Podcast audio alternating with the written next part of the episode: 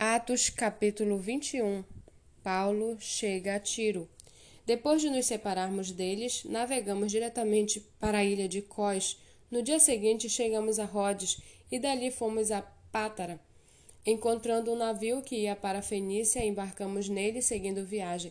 Quando a ilha de Chipre já estava à vista, deixando à esquerda, navegamos para a Síria e chegamos a Tiro, pois o navio devia ser descarregado ali.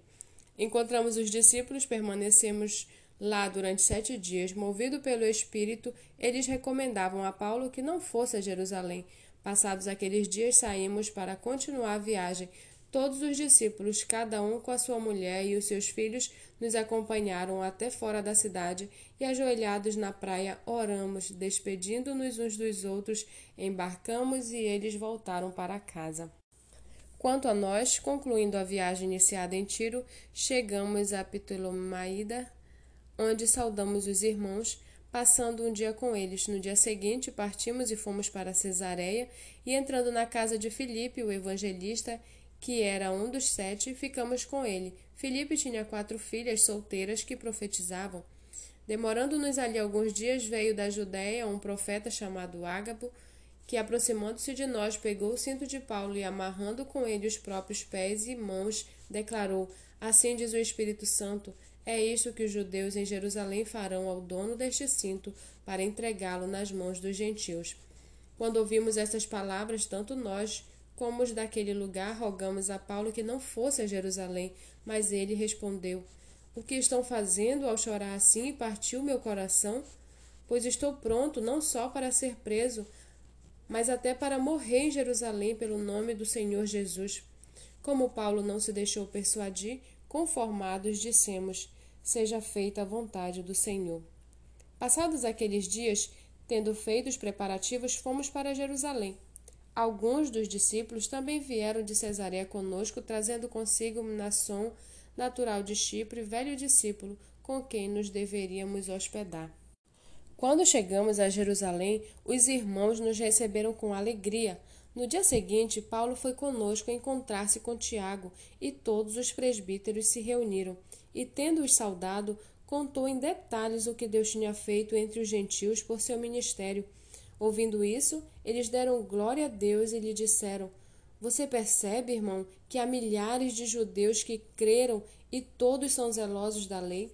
Eles foram informados que você ensina todos os judeus entre os gentios a apostatarem de Moisés, dizendo-lhes que não devem circuncidar os filhos nem andar segundo os costumes da lei. Que faremos então? Certamente saberão que você já chegou. Faça, portanto, o que vamos dizer. Estão entre nós quatro homens que voluntariamente fizeram um voto. Leve esses homens Participe da cerimônia de purificação com eles e pague as despesas deles, para que rapem a cabeça. Assim, todos saberão que não procede a informação que receberam a respeito de você e que, pelo contrário, você mesmo vive de conformidade com a lei.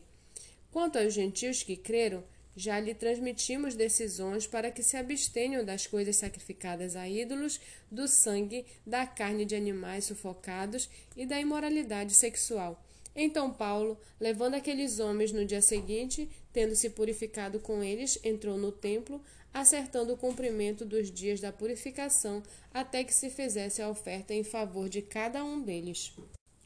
Quando já estavam por findar os sete dias, os judeus que tinham vindo da província da Ásia, ao verem Paulo no templo, alvoroçaram todo o povo e o agarraram, gritando: Israelitas, socorro! Este é o homem que por toda parte anda ensinando todos a serem contra o povo, contra a lei e contra este lugar, e mais ainda, introduziu até gregos no templo e profanou este recinto sagrado.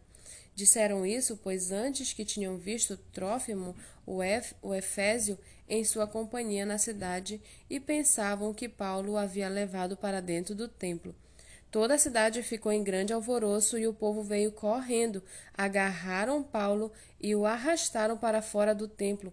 E imediatamente as portas foram fechadas.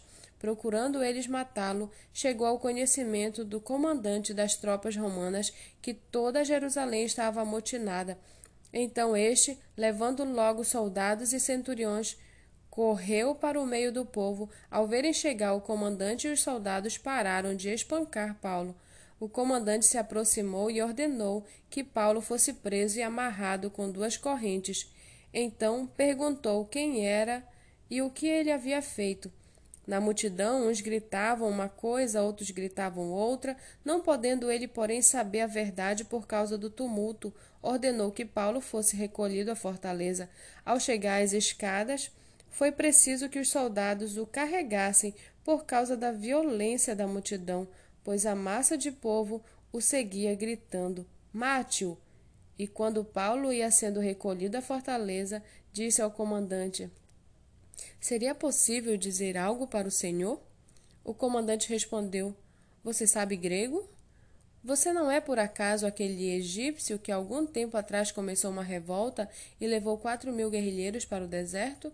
Paulo respondeu: Eu sou judeu, natural de Tarso, uma importante cidade da Cilícia, e peço ao Senhor que me permita falar ao povo. Obtida a permissão, Paulo, em pé na escadaria, fez com a mão sinal ao povo. Fez-se grande silêncio e ele falou em língua hebraica, dizendo: